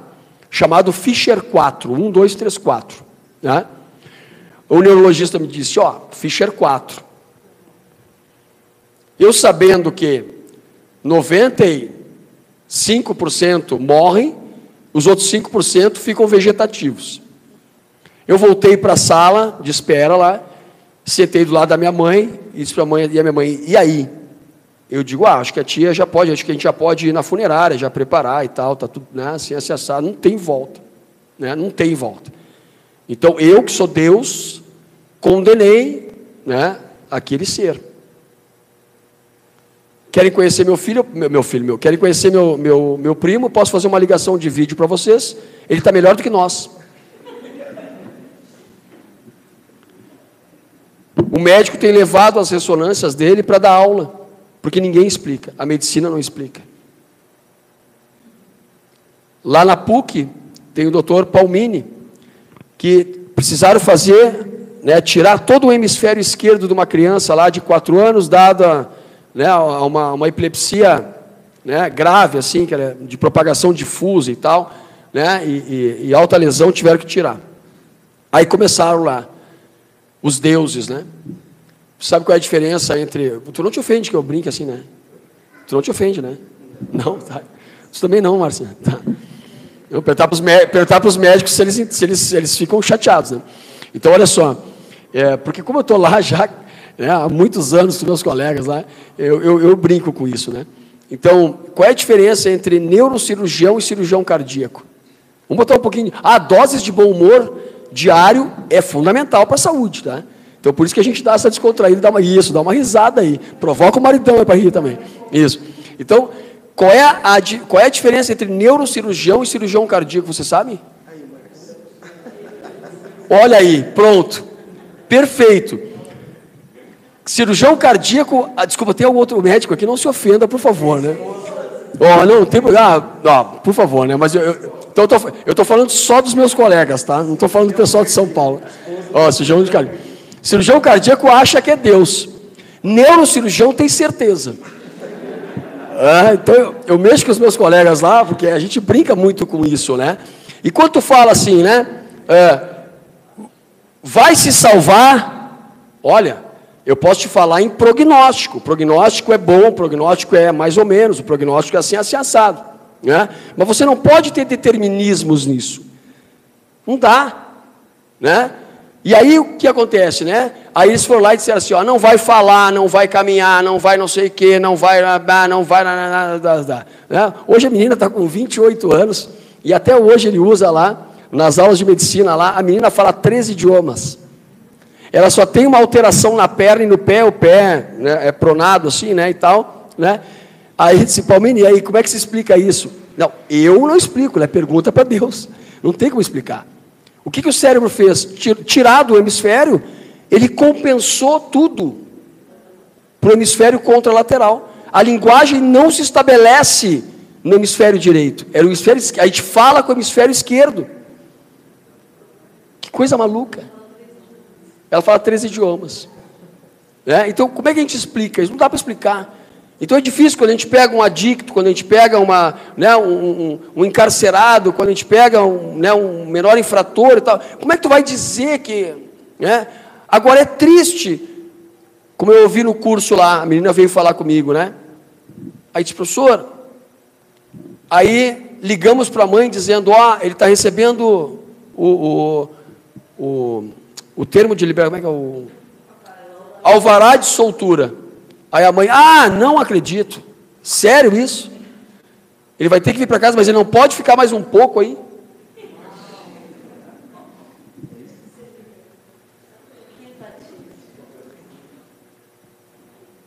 Então me permitam uma bobagem aqui. Né? É, se eu desacreditar da capacidade modulatória do humano, bota no paredão ali e fuzila. Eu não sei se eu sou esquizofrênico ou se eu sou um otimista incurável. Depois o Ururaí vai me atender. Mas do lado de cá, né, a gente estuda, estuda, estuda, estuda, estuda. Ah, então, por favor, Vamos, eu vou tentar atenuar essa coisa assim, e vou tentar me colocar mais para o lado do otimista incurável do que do esquizofrênico. Faça um teste. Talvez eu esteja muito preso à nossa biologia. Eu falo, estou falando da biologia para ela, porque ela é uma PhD em biologia. Né? E olha só, chegue em casa e faça um. Pegue um estilete tem que ser bem afiadinho. Não tem crianças ali, até adolescente, também não, cuidado. É tudo brincadeira, tá? Não faça isso em casa. É, pega um estilete, marca em 10 centímetros do braço, passa o estilete ali. Segundo dia, terceiro dia, o que acontece? A tua biologia olha para lá e aumenta a proliferação de células cicatriciais. O que ela está fazendo? Ela está te cuidando, ela está tentando regenerar o teu tecido lesado. Tu vai lá e abre de novo. E abre de novo, e abre de novo, e abre de novo. A tua biologia desiste de ti? Não. Ela não desiste de ti. Faz a comparação com o tecido social. A gente desiste muito fácil do outro. Eu fico mais preso à minha biologia. Eu não desisto de vocês. Eu não desisto do humano. Avaliem se é otimismo ou esquizofrenia. Queridos, é, só mais uma. Mais? Manda rapidinho. lá. Aqui na Academia da Felicidade, é, tem um louco que, às vezes, ele diz assim: que feliz, saúde nem sempre gera felicidade, mas felicidade sempre gera saúde. saúde. Ou seja, quando eu manifesto amor a mim e ao outro, liberando ocitocina, é, algo me diz que essa ocitocina vai corrigir algumas coisas do sistema ali dentro é, físico e fisiológico da pessoa. É, o que, que você me fala você sobre isso, por favor? A gente tem estudos lá mostrando que níveis elevados de ocitocina diminuem também marcadores inflamatórios e melhoram o sistema imunológico. Então isso é verdade. Né? É, e outra coisa interessante, eu tenho um artigo né, que mostra é, o nível de estresse psicológico, liberação do cortisol, que é o hormônio do estresse, e a osteoporose e a osteopenia. Então, o estresse, essa condição ruim, né, esse afastamento da felicidade, do bem-estar, ele vai degradar o meu tecido. Se o cortisol em excesso corrói osso, porque ele faz uma relação assim, eu, eu, de oito em oito semanas, mais ou menos, eu troco camada de, camadas de osso, tá? Para regenerar. Isso, é, isso é o, é o que acontece naturalmente com a gente, tá? O que acontece? Eu tenho células que produzem o osso e tenho células que comem o osso, digamos assim, né? Desgastam o osso. Osteoblastos e osteoclastos, tá? O, o cortisol, o hormônio do estresse, ele diminui a atividade das células que produzem osso e ativam aquelas que comem osso. Então vão te levar a osteopenia primeiro e depois a osteoporose. Imagina o que vai fazer com o tecido mole, que é o nosso cérebro.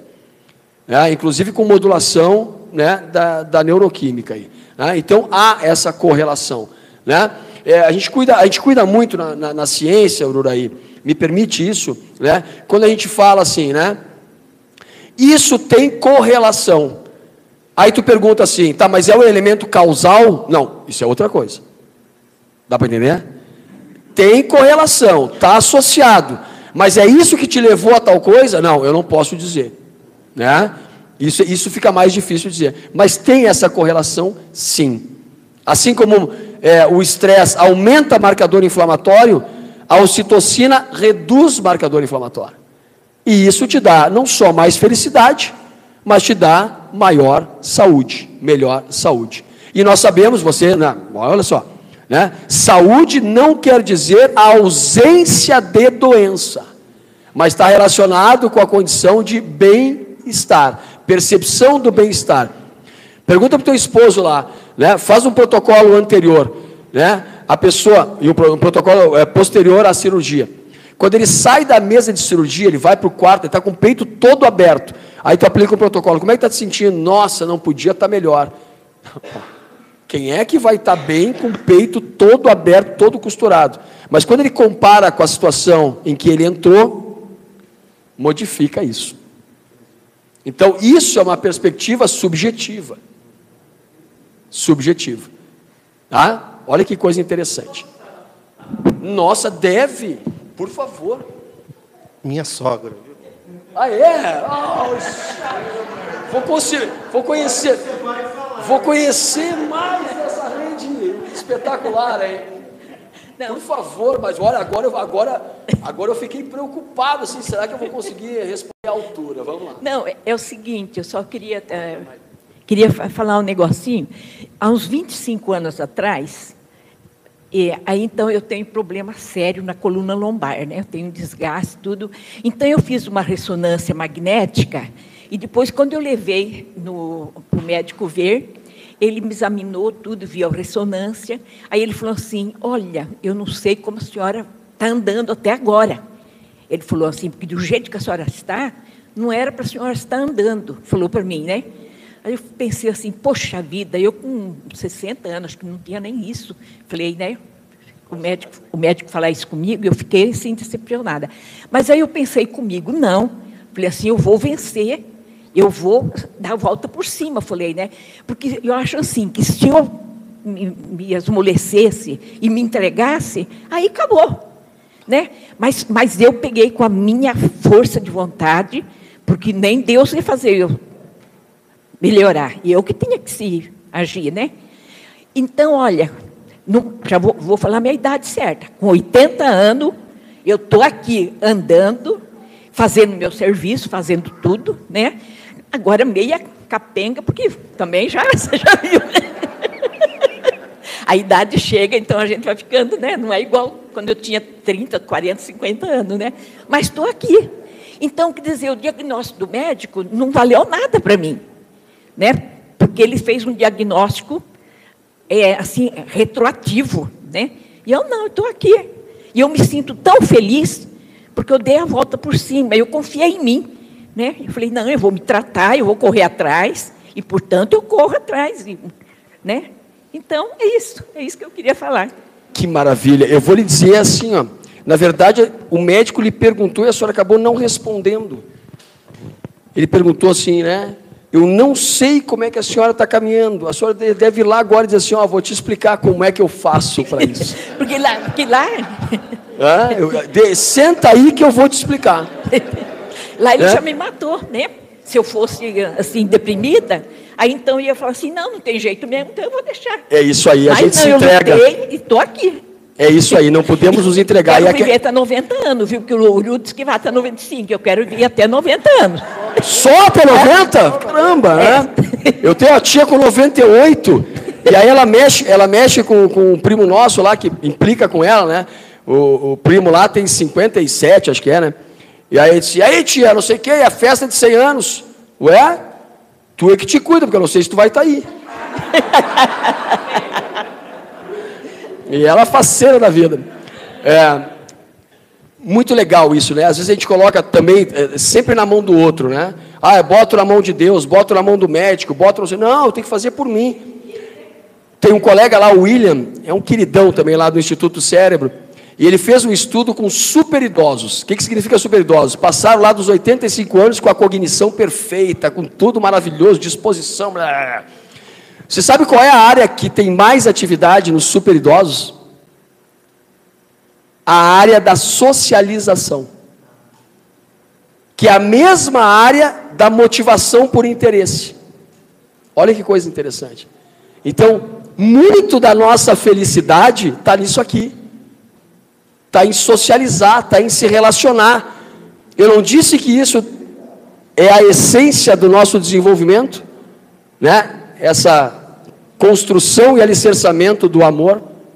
Tu vê, é o que me dá salutaridade lá quando eu passar dos 85 anos. Ainda assim a gente se mantém é, é, heterônomo, né? dependente do outro, numa relação interdependente e complementar. Tá? Mas que prazer de conhecer. Que prazer. Você é mãe daquela joia ali. E o pai daquela joia. Coisa boa. Isso é outra coisa, né? A gente precisa se manter aprendente. Né? Então, quando a gente também né, diz, ah, não preciso aprender mais nada, não preciso me envolver com mais nada, aí acabou. Aí a gente se entrega mesmo. Olha aí. Vamos lá. Calma, São José. Calma. Vamos lá. Tem uma herança aí que ele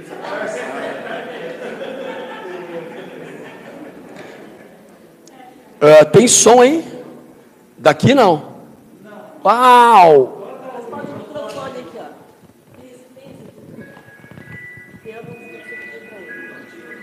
Ah, tá. Então, peraí. Deixa eu botar aqui. Dá uma música lá.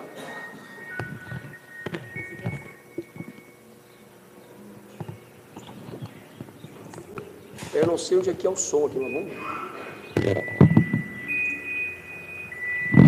Estão ouvindo aí?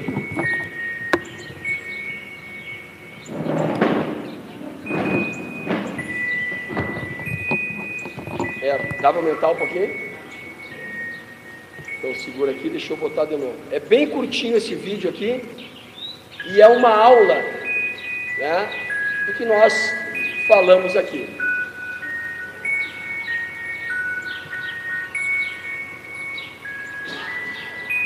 o quanto a gente precisa estar atento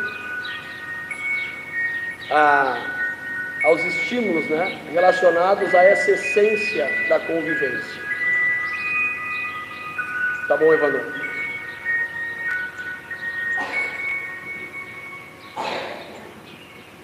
Não estou na frente do telão?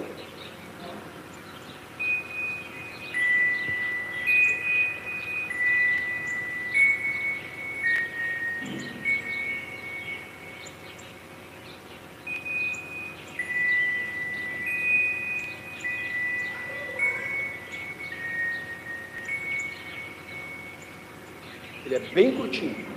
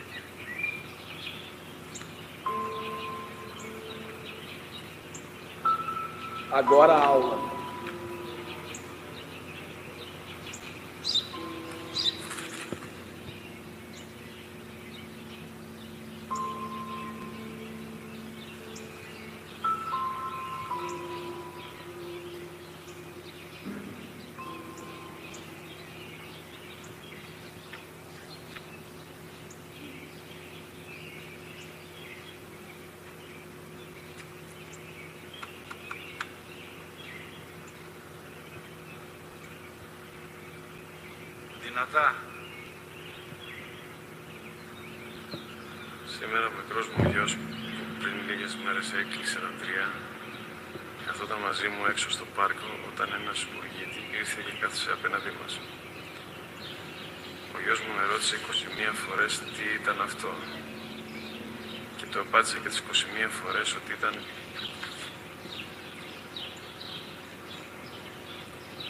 ένας σπουργίτη αγκάλιασε τρυφερά και τις 21 φορές που μου έκανε την ίδια ερώτηση, ξανά και ξανά,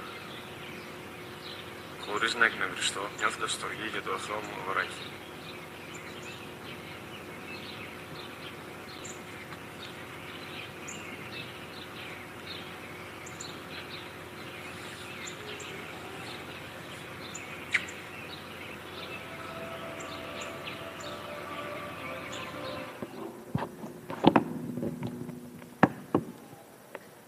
Quanto mais nos afastemos, nos afastamos da nossa essência do existir humano enquanto humano, nessa busca incessante para qualificar as relações calcada na atenção, no cuidado, e que traz como base para tudo isso o amor, pior é para o nosso tecido social. Pior vai ser para o nosso tecido social.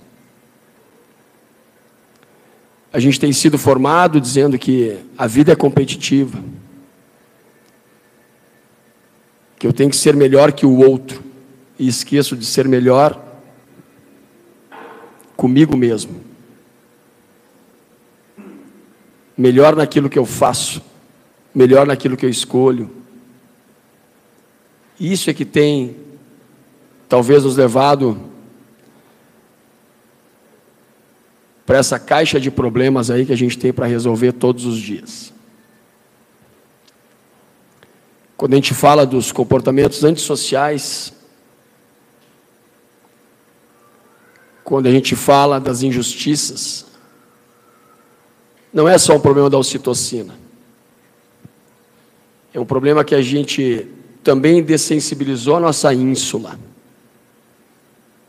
aquela que nos causa nojo.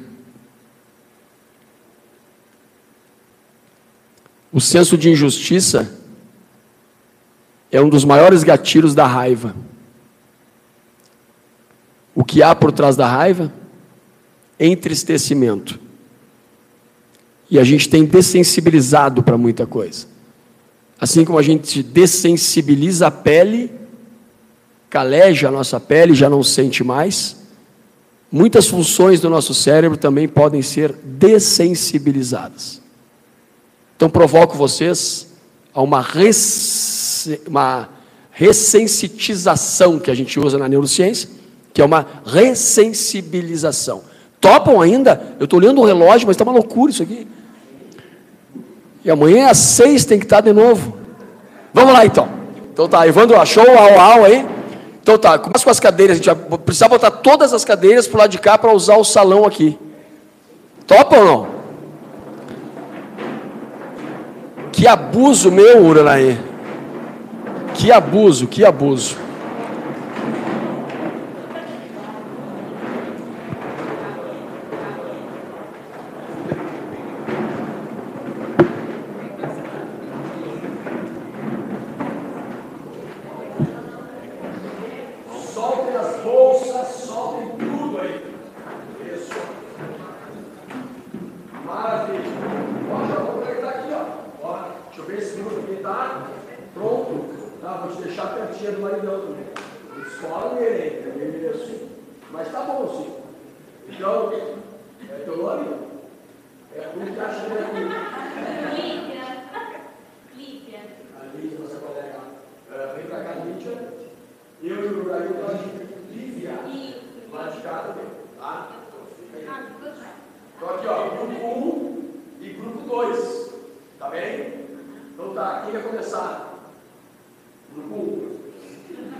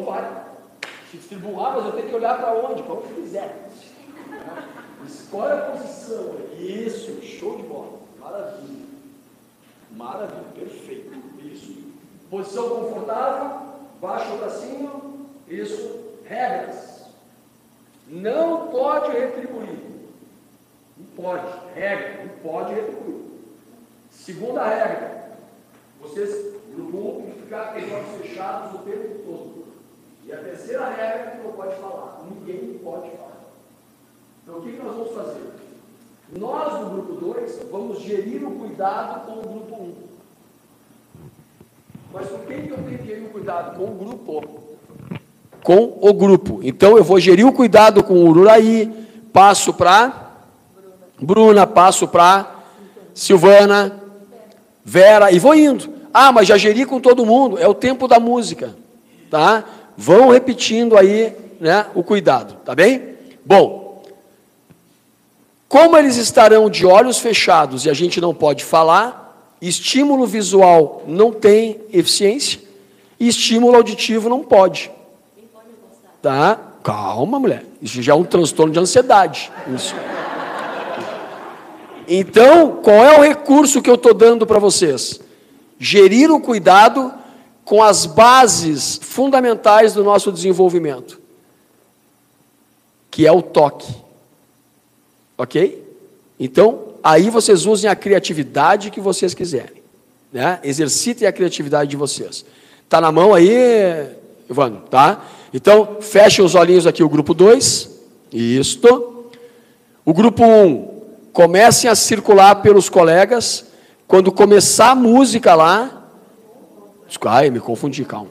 O grupo 2 começa a circular pelos colegas. Quando começar a música, vocês começam a gerir o cuidado. Combinado? A partir de agora, o grupo 1 um fecha o olhinho, não abre mais. E o grupo 2 e 1 um agora não falem mais também. Evandro, bem alta a música. Bem alto, no, sem estourar os tímpanos. A luz pode apagar. Melhor ainda. É aua-aua, né? Tu escolheu para nós aí? Música africana.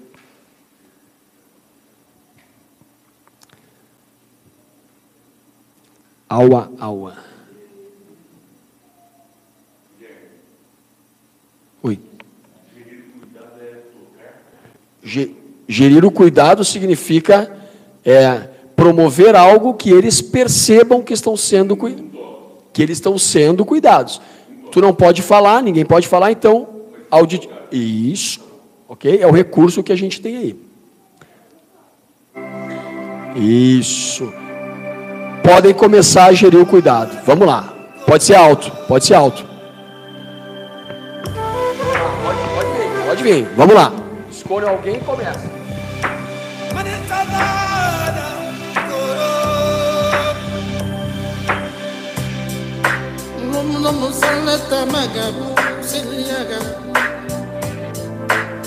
nyama bakoluzala toloma bongo awe senge bakati nango bwe yakata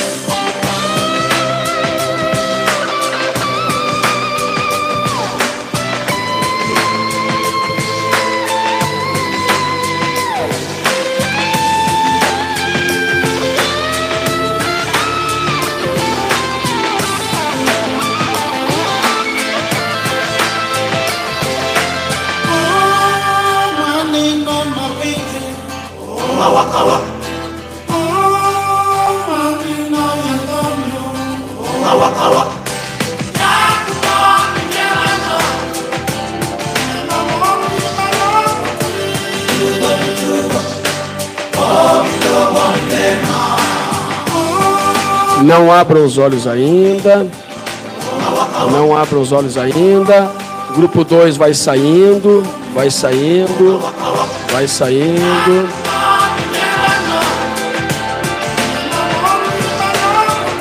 Isso, vai saindo. Não comentem nada ainda, segura um pouquinho. Grupo 1 um, podem abrir os olhos. Cheguem para o lado ali agora. Retomem ali o nosso espaço. Segura. Aí, Evandro, prepara de novo, por favor. Grupo 2, podem se posicionar. Pode vir. Se posicionem agora, como vocês quiserem. Grupo 1, um, a gente já teve aí alguns modelos, alguns exemplos, mas também use a criatividade de vocês. Por favor, fica lá, sem problema nenhum. Aí, fechem os olhinhos agora aqui. Isso. Não abre mais. Mantenha uma posição confortável. Grupo 1, um, podem começar a circular pelos colegas para eles perceberem a presença de vocês. O Evandro, soltando a música lá, pode começar a gerir o cuidado. Bom, já está valendo.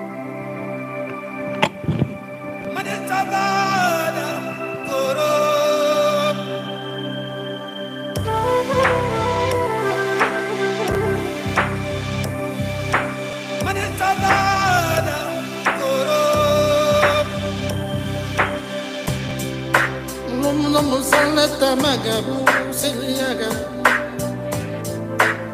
nyamaba kauza na toma mamumo. Oh eh. we senye bakati nango be yakata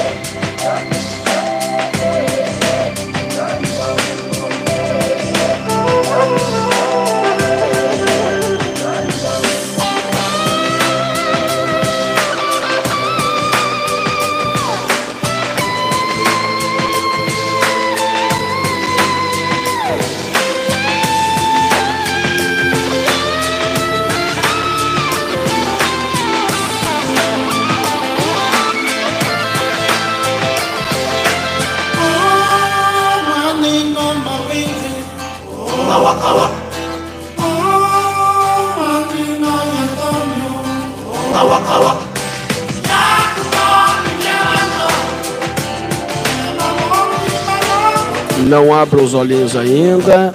Grupo 1, quem aplicou, na verdade, o grupo 1 né, vai saindo. Não abram ainda. Evandro, se a gente conseguir Summerwear aí. Consegue? Isso. Podem abrir os olhos. Vou saindo pro lado. Pode pegar a tua cadeira sentar mais para lá também. Isso. Formem o círculo aí. Agora, se a gente puder ligar as luzes, Marcinha. Cadê a Marcinha? Isso. Vem fechando para cá. Trocou a esposa por mim. Que delícia. Coisa boa. Que delícia. Isso. Dá para a gente ficar. Vocês querem ficar sentado? Dá para ficar em pé? Quer ficar sentado? Fica. Dá, tá bem? Então, a perninha? Então vem para cá, vem para cá. Puxa a cadeira para cá. Isso. Deixa eu, eu lhe ajudo, eu lhe ajudo. Não precisa? Tá. Só vamos fechar um círculo aqui. Isso. Então a gente vem mais para cá para ajudar aqui. Ó. Vem, fecha aqui. Isso. Engata o braço aqui e dá o outro lá para a esposa. Isso, beleza. Dá a mão, isso, dá a mão que fica melhor. Aí. Só porque eu estou com o microfone. Summerwear tem aí? Pode.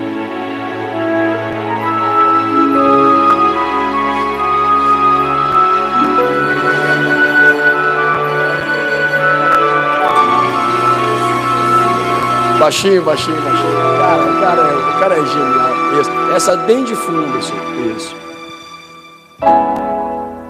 É.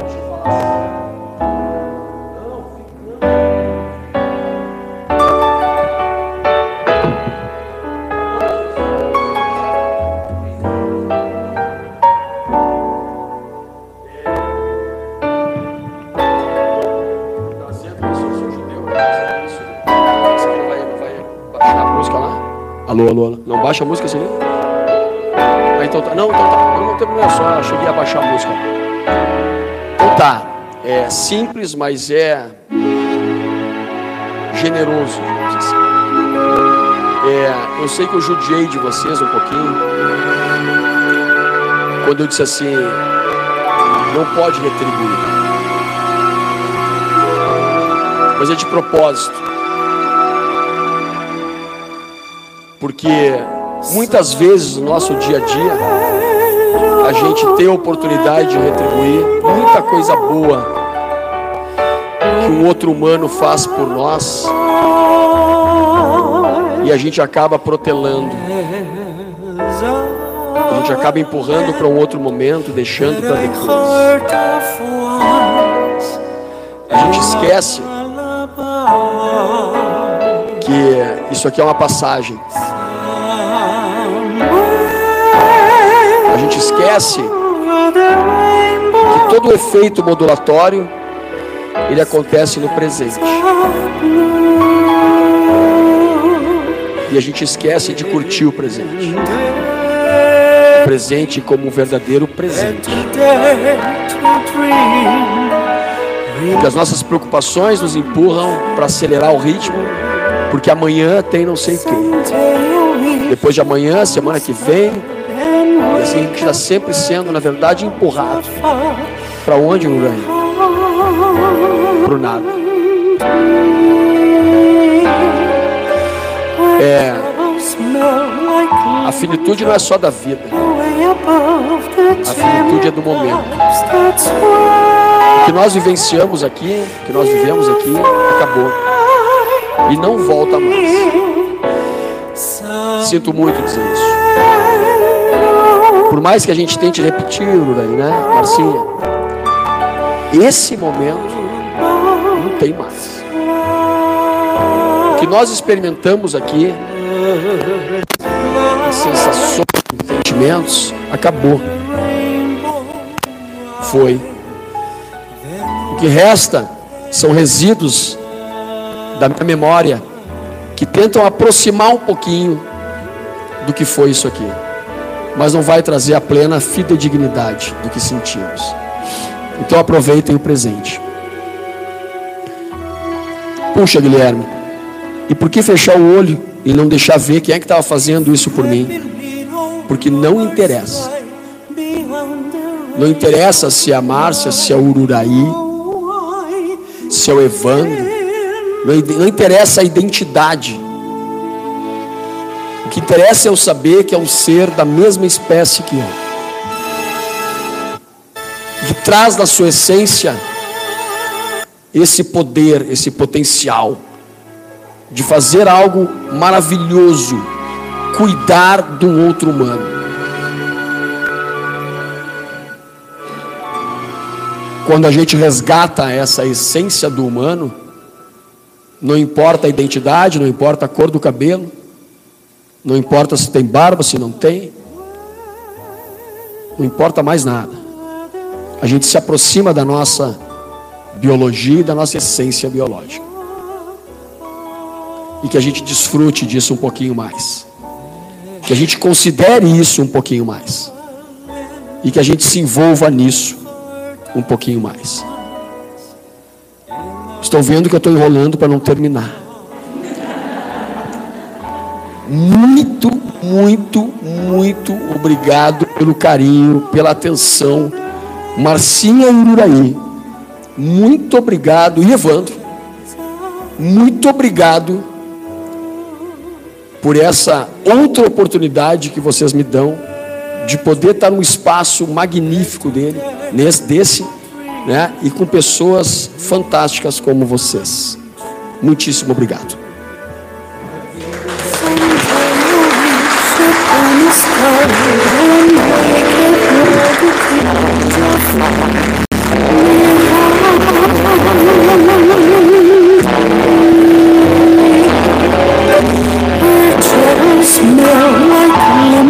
Abraços de felicidade.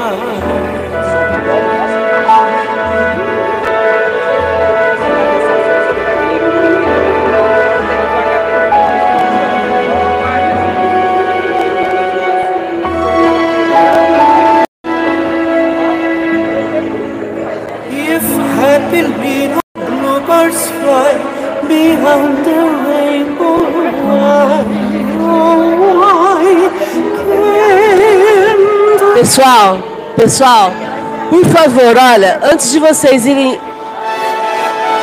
Antes de dispersarem, por favor.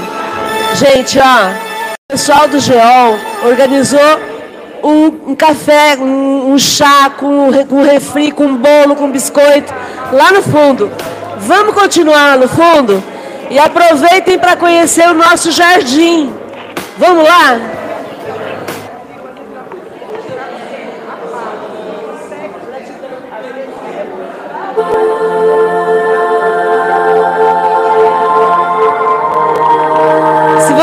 Quiserem a programação do GEOL, tem aqui, olha.